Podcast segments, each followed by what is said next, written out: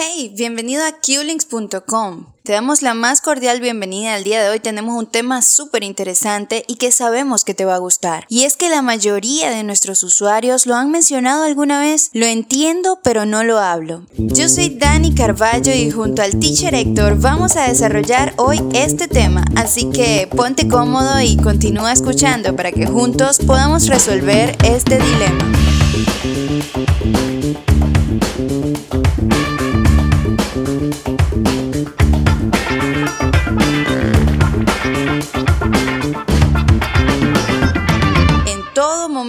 Alguno de nosotros hemos pensado o dicho, yo lo entiendo, pero no lo hablo, yo lo entiendo, pero de verdad no sé por qué. Y es que no sé por qué no lo hablo. Y esto nos sucede sobre todo cuando estamos frente a un nativo del idioma. Así que hoy vamos a desarrollar este tema porque todos en algún momento hemos dicho o hemos pensado, lo entiendo, pero ¿por qué no lo hablo? ¿Por qué no soy capaz de pronunciar ni una sola palabra cuando estoy frente a un nativo del idioma? Entonces, ¿será porque ¿No tenemos la preparación suficiente? ¿Será que es una parte del proceso del aprendizaje? ¿Por qué sucede esto? ¿Por qué ustedes creen que sucede esto? ¿Serán los nervios?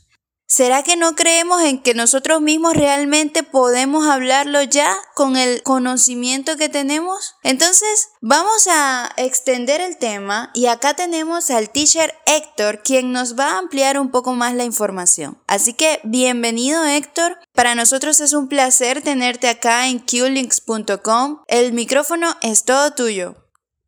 Gracias Daniela, gracias por la invitación. Muy buena tu introducción. De verdad que sí es un problema que nos pasa a todos. Cualquier persona que esté aprendiendo un idioma llega un momento en que ¡pum! Se le va la información y no pueden decir ni una sola palabra y no pueden decir absolutamente nada porque la información se les va, la mente se les borra y sí, tiene que en parte ver con los nervios y eso tiene varias razones por las cuales sucede. Primero quiero que sepan que en el mundo existen alrededor de 1.6 billones de personas que en este momento están interactuando en el idioma inglés. Con esto lo que quiero decir es que todo el mundo, 1.6 billones de personas están hablando en inglés y no estoy contando con las personas como nosotros o con nuestros usuarios como nuestros usuarios que están aprendiendo el idioma. Así que de verdad que es un tema que a todos nos compete. La razón principal, aquí viene, la razón principal por la que una persona se enfría o no habla o no puede pronunciar palabras delante de un nativo es básicamente por los nervios en combinación con otras cosas. Y eso es lo que vamos a explicar ahorita. Pero primero quiero hablarles porque es importante entender cuál es el proceso que sucede, qué pasa con nuestro cerebro cuando estamos aprendiendo un idioma. Bueno, miren, el aprendizaje o el aprendizaje de cualquier idioma y en general diría yo tiene varias etapas y dependen básicamente de la experiencia que tiene cada estudiante o cada practicante, cada experiencia previa que tiene cada uno con la exposición del idioma. Quiere decir que cuando llegamos al salón de clases hay unos que ya conocen y entienden mejor el idioma, que han tenido una experiencia previa y por eso se les facilita un poco más. Pero todos pasan por estas etapas. ¿Cuál es la primera etapa? La primera etapa del aprendizaje es la etapa de preproducción. En esta etapa el estudiante todavía no puede hablar el idioma destino, en este caso podría ser el inglés o cualquier otro idioma que sea el caso. Es la etapa que se conoce como el periodo de silencio, es donde el estudiante está escuchando y está empezando a familiarizarse con los sonidos y su producción oral es prácticamente nula. Sin embargo, es posible que se escuchen algunas palabras. Luego viene la etapa de producción, hablando de producción, viene la, la etapa de producción temprana y es durante esta producción temprana donde el practicante del idioma comienza a hablar usando palabras y oraciones como por ejemplo hello, my name is John o where are you from, etcétera, ¿no? Son palabras cortas, frases cortas y están dentro de un ambiente dirigido, es decir, están en su clase de inglés y están con un profesor que los está ayudando. También aquí en esta etapa es muy poca la producción. Esta etapa puede durar hasta seis meses dependiendo de la facilidad que tenga cada practicante en producir el idioma. Luego viene la etapa emergente del habla o lo que se conoce también como la emergencia para hablar, ¿no? Esta etapa, en la adquisición de un segundo idioma, el practicante comprende mucho mejor y puede producir oraciones sencillas, utilizar más frases y hacer preguntas. Y siguen habiendo obviamente errores gramaticales y errores de pronunciación, pero aquí el practicante está un poco más suelto. Después viene la parte de fluidez intermedia y es aquí donde nosotros podemos empezar a ver eso que nosotros sentimos, que estábamos hablando al principio, que la persona se paraliza. Porque ¿qué pasa? En esta etapa ya el practicante tiene un mayor dominio del idioma, conoce frases más largas y un poco más complejas, entonces sucede que viene alguien nativo y les está hablando y ellos comprenden. Recuerden que es más fácil aprender y entender el idioma que hablarlo. Pero cuando pasa esto, el practicante se queda paralizado, porque si bien es cierto que lo comprende, todavía en su mente está traduciendo de, atrás para adelante, está traduciendo al español y del español vuelve a traducir el inglés y eso es lo que a veces neutraliza, por darle un nombre más cómodo, neutraliza a la persona e impide que ésta hable. Luego, la etapa de la fluidez avanzada, viene la etapa de la fluidez avanzada. Aquí es donde ya nosotros podemos librarnos un poco más de los miedos porque el practicante de idioma alcanza un estado de fluidez avanzada y adquiere un nivel de habla casi como la de un nativo. Y en este momento él o ella puede hablar fluidamente. ¿Por qué? Porque el tiempo de interpretación mental obviamente se ha reducido, el practicante ya tiene más vocabulario, conoce oraciones mucho más complejas, puede responder, puede hacer preguntas y por ende se le hace mucho más fácil. Esas son las cinco etapas del aprendizaje y es importante que veamos en qué etapa nos encontramos cada uno para no sentirnos frustrados, porque es importante, como yo les dije al principio, que esto es un proceso natural. El aprendizaje es un proceso natural, no tiene que haber frustración, es natural que la haya, pero entendiendo bien que esto es lo que sucede cuando aprendemos un idioma. Excelente, muy buena la explicación. Ahora sí tenemos una mejor referencia y ya sabemos que es un proceso y eso podría quizás, como nosotros decimos, el conocimiento nos da poder. Y este conocimiento que tú nos estás facilitando en este momento, Héctor, nos podría quizás bajar un poco la ansiedad y llenar de fortaleza para saber que estamos dentro de un proceso que no contiene más que cinco etapas, por lo que acabas de mencionar. Entonces, si nosotros nos encontramos en esta situación de lo entiendo pero no lo hablo, quiere decir que estamos en una etapa relativamente avanzada, porque de repente no es un una preproducción porque la preproducción no produce nada el idioma ni tampoco lo entiende. De repente puede ser una producción temprana donde uno entiende poco, bastante poco, pero uno ya puede producir frases cortas o quizás nos encontramos en una etapa emergente del habla, donde ya podemos por lo menos interpretar lo que nos están diciendo. Es parte del aprendizaje a mí el otro día me pasó, estaba acompañando a un amigo, él estaba en una reunión con dos personas que hablaban en inglés y en algún momento yo pude participar porque uno de ellos se dirigió a mí, sin embargo yo no fui capaz de pronunciar ni una sola palabra.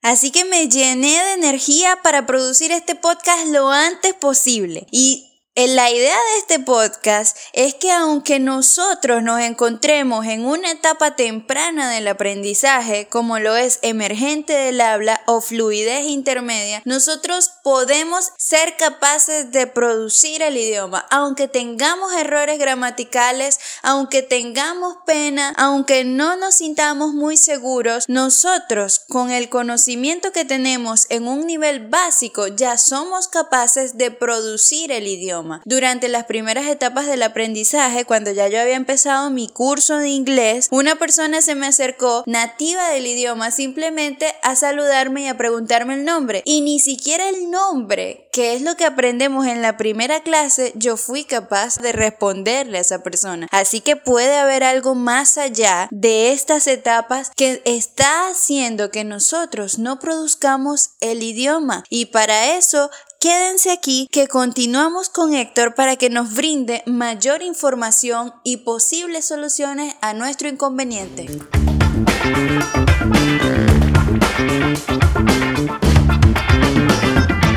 Ok, Dani, aquí estamos de regreso. Como tú bien decías, el miedo. Y es importante este punto porque de verdad creo que es una de las razones principales. Si nosotros nos preguntaran ahorita, ¿por qué no puedo hablarlo si yo lo entiendo?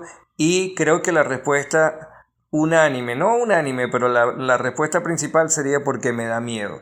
Y tendrían razón, eso es lo que sucede, nos da miedo, nos ponemos nerviosos. Lo que le sucede a mucha gente es que se crean ese miedo que mejor vamos a llamarlo esa ansiedad, pone como a la expectativa de lo que va a decir la otra persona y lo que yo le voy a responder y al final lo que resulta es que nos quedamos callados, no lo intentamos. Entonces, es importante también hablar acerca de ese miedo y fíjense, quiero mencionarles y hablarles un poco acerca de este estudio que se realizó por una, una organización reconocida a nivel mundial como es EF Education First. Ellos eh, hicieron un estudio con un grupo de personas y determinaron lo siguiente, me parece muy interesante, que casi una de cada dos personas, el 48% aproximadamente, tiene miedo a la equivocación o quedarse en blanco. Quedarse en blanco y no saber cómo continuar una frase y quedarse en blanco porque desconoces la traducción de la palabra al inglés, emplear una mala pronunciación en una frase o en alguna frase. Estos son los motivos principales por lo que una persona tiene miedo y por ende no produce el idioma cuando está delante de un nativo. ¿Por qué sucede esto? Bueno, la pronunciación es el principal miedo. En la misma encuesta que, que ellos hicieron, el 29% de los participantes se sienten inseguros en cuanto a la pronunciación de ciertas palabras que pueden llevar a la confusión. Esto se debe a que los sonidos vocálicos, los sonidos que uno produce cuando uno está hablando, en inglés cuentan, por ejemplo, en español existen como unos 5 sonidos vocálicos y en inglés cuenta con 12. Y es aquí donde reside el principal problema. Por ejemplo, en palabras, en palabras como beer, bear, cut, cat, etc. ¿okay? Existen diferentes tipos de pronunciación y nosotros como hispanos, sobre todo los hispanos, nos da mucho miedo el pronunciar equivocadamente. Otra de las limitaciones y problemas en lo que es la pronunciación vienen derivados del utilizar algunas letras y sonidos al principio de la palabra. Ok, otra de, de, las limitaciones que nos encontramos que nos da miedo es la de la riqueza del vocabulario. El 15% de los encuestados dijeron que ese miedo se produce por las carencias que tienen del inglés en cuanto al vocabulario. No tener un vocabulario rico no les permite defenderse en una conversación y por ende, como te pasó a ti, no tenías ese vocabulario, esas respuestas que tú quisieras dar o querías dar y por ende te, te quedas petrificada y no hablas. Entonces es la limitación del vocabulario muy importante tomar eso en cuenta. Uno de los errores más habituales que acaban generando este miedo y desconfianza al hablar inglés es la costumbre que tenemos muchos hispanos de traducir todo del inglés. Y aquí me quiero detener un momento porque es importante que entendamos qué pasa ¿okay? cuando estamos en la etapa de aprendizaje equivocada y queremos hablar el idioma. Porque cuando estamos ya, como dijimos, en el de la fluidez avanzada, este tipo de cosas no va a pasar. Pero ¿qué pasa cuando viene un nativo o una persona que habla inglés muy bien y nos habla? ¿Qué, tenemos que hacer nosotros? Bueno, nosotros recibimos la información y esta es una de las diferencias que tiene el hablar con las otras destrezas del idioma, como por ejemplo la lectura, la escritura y la comprensión auditiva.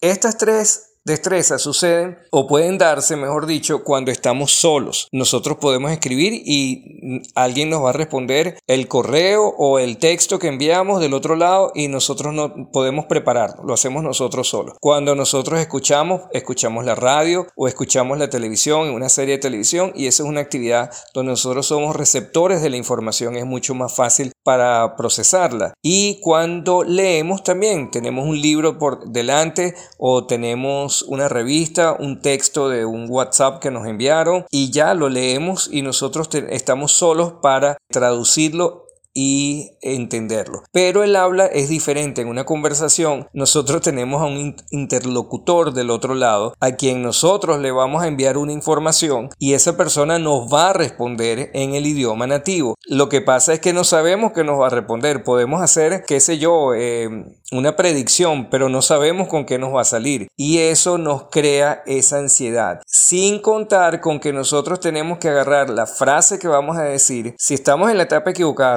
recuerden que en la etapa de fluidez avanzada ya la traducción no se da. Pero si estamos en la etapa de equivocada, en la de, digamos, por ejemplo, la de hablante emergente, tenemos que tomar la frase en inglés, traducirla al español para entenderla, volverla a traducir, no, perdón, volverla a pasar al inglés con la respuesta que vamos a dar. Y no contento con eso, tenemos que estar pendientes de que la pronunciación esté perfecta y ya cuando todo esté listo, hablamos. Y en ese tiempo nosotros estamos con los otros pensamientos de que, bueno, si me sale bien, si me sale mal, no sabemos qué va a pasar.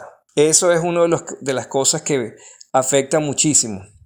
Y como les estaba diciendo, la riqueza de vocabulario es una de las cosas que también generan muchísimo miedo. Y cuando tenemos que traducir ese vocabulario al idioma inglés, por supuesto sucede lo que yo les acabo de decir. Y por último, el emplear los tiempos verbales incorrectos. Esto en la encuesta, el 8% de los encuestados dijeron que no hablan en inglés en público porque no conocen bien los tiempos verbales. Importante, vayan tomando nota. Tiempos verbales, vocabulario, riqueza de vocabulario y pronunciación. Son tres temas importantes. ¿Qué te parece? Bueno, con respecto a los tiempos verbales, yo tengo entendido que los más usados son cinco. Cinco tiempos verbales y sin embargo para todo principiante o todo practicante que está en un nivel básico es un a veces dolor de cabeza. Yo no lo veo como un dolor de cabeza, pero sí hay que practicarlos bastante, sobre todo desde mi punto de vista es bastante productivo cuando nosotros estamos en clases conversacionales donde podemos expresar libremente oraciones en tiempo pasado, en tiempo presente, en tiempo futuro. En ese momento entonces uno tiene la oportunidad de corregir la pronunciación acerca de los tiempos verbales. Que el 8% de las personas tengan miedo a hablar por confundirse en los tiempos verbales para mí es un porcentaje bastante bajo, así que sí siento que esa no es una gran problemática. Sí pienso que la mayoría de las personas, así como yo y como la mayoría de nuestros usuarios, sí pienso que es por miedo, por temor, por ansiedad porque uno no se siente con la amplitud de vocabulario. Entonces, ¿qué solución ofrece en este caso QLinks y en este caso tú como director académico? ¿Qué, ¿Qué solución ofrecen para que todas las personas puedan perder ese miedo a pronunciar o a hablar cuando se encuentran frente a un nativo del idioma? Bueno, miren, es importante establecer expectativas claras cuando se comienza a aprender un nuevo idioma. Hay muchas personas, por ejemplo, que entran a aprender un nuevo idioma y vienen con una expectativa falsa de que en tres meses voy a estar hablando o que me prometieron que en dos meses o en una semana o en seis meses van a tener una fluidez perfecta. Y eso no voy a decir que es mentira, pero depende mucho de la perseverancia, de la consistencia y del compromiso que tenga cada uno. Si una persona piensa que va a hablar el idioma en tres meses yendo dos o tres veces por semana a una clase, es muy poco probable que obtenga esa fluidez en el tiempo que esa persona está queriendo. Otra cosa es que hagamos caso omiso a esa publicidad de muchas instituciones que dice, sí, en seis meses fluidez garantizada, porque lo que hace es crear esa falsa expectativa y nos llena de ansiedad porque ¿qué pasa? Si a los dos meses vemos que todavía no estoy produciendo el idioma como me prometieron, ¿qué va a crear eso? Frustración. ¿Y qué va a traer eso como consecuencia? Bueno, tiro la toalla porque esto no es para mí, porque este instituto no sirve y no es la realidad total. Así que tomemos eso en cuenta. Y por eso veamos bien en qué etapa del aprendizaje nos estamos encontrando o nos encontramos, porque el aprendizaje lleva su tiempo. Esto no quiere decir que van a estar 3, 4 años aprendiendo inglés. Eso depende de ustedes. Nosotros en la institución tenemos las herramientas para que ustedes aprendan en un tiempo moderado. Eso no quiere decir, vuelvo y repito, que van a tardar toda la vida, pero tienen que tomar, tener una expectativa clara. Y si la institución donde ustedes van les ponen esas expectativas claras y les explican las etapas de aprendizaje y les explican también las emociones o la, la parte de la inteligencia emocional que implica aprender un idioma, entonces van a estar más tranquilos, los niveles de ansiedad van a, van a bajar y van a poder aprenderlo. Lo primero, vuelvo y repito, lo primero es entender que esto es parte de un proceso natural de aprendizaje y no tenemos por qué sentirnos incómodos. Es cuestión de ubicarse dentro de cuál etapa yo estoy y saber en este momento yo voy a hablar así y está perfectamente bien. No hay por qué enrollarse por eso. Cuando estemos en la etapa más avanzada y todavía tenemos ese inconveniente, bueno, existen varias cosas que yo les puedo aconsejar. Les voy a dar cinco, cinco puntos para ayudar a, tener las herramientas para hablar. No cinco puntos que los van a ayudar a vencer el miedo a hablar. Cinco herramientas que si ustedes las utilizan es muy probable que esas los ayuden a vencer ese miedo. Pero el número uno que les quiero decir es que utiliza listas de vocabulario con creatividad, ¿ok? Mientras que tú estés en tus clases, que estés practicando con tus compañeros, que el profesor te esté ayudando con las estructuras gramaticales o con lo que sea que te estén enseñando, es importante que siempre tengas una libreta para anotar todo el vocabulario nuevo que estás aprendiendo. Eso es muy importante. Y lo otro, que ese vocabulario que tú estás aprendiendo no se quede anotado en esa libreta, sino que una vez que salgas de clase, desde el primer momento que estás anotando, ese vocabulario empieces a utilizarlo. Yo utilizo mucho una expresión en clase que en inglés dice use it or lose it, ¿ok? La traducción literal sería úsalo o piérdelo. Yo tengo otra que dice si no lo usamos, lo olvidamos. Es decir, si nosotros no ponemos en práctica lo que estamos aprendiendo en clase, es muy probable que se nos lo olvide. Así que ese primer consejo es muy importante, tener una lista de vocabulario y utilizar ese vocabulario. Lo segundo es evitar hablar en español cuando estés en un ambiente donde las personas estén hablando en inglés. Si estás en tu clase, trata de usar al mínimo el español. Evita si estás aprendiendo inglés en un país de habla inglesa y hay una comunidad hispana alrededor tuyo, te recomendaría que evites el compartir con personas que estén hablando el mismo idioma que tú porque vas a perder el tiempo. Todo lo que lograste en clase lo vas a perder hablando en tu idioma natal con tus compañeros o con tus amigos. Evita eso. Y eso me lleva al consejo número 3, que es habla, habla y habla. Nosotros tenemos aquí un eslogan que dice, si quieres hablar en inglés, tienes que hablar en inglés. Así que habla, habla y habla. No estamos diciendo que tengas que ser ese practicante que interrumpe al profesor sin parar y que toma control de la clase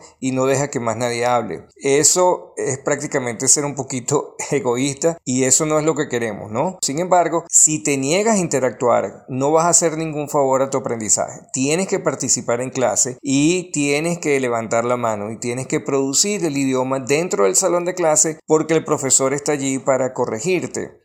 Y ese es el momento para corregir las cosas que no estén bien. Y cuando salgas de clase, sigue hablando, sigue hablando, no dejes de hablar. Así tengas que hablar contigo mismo, hablar contigo solo o sola, síguelo haciendo.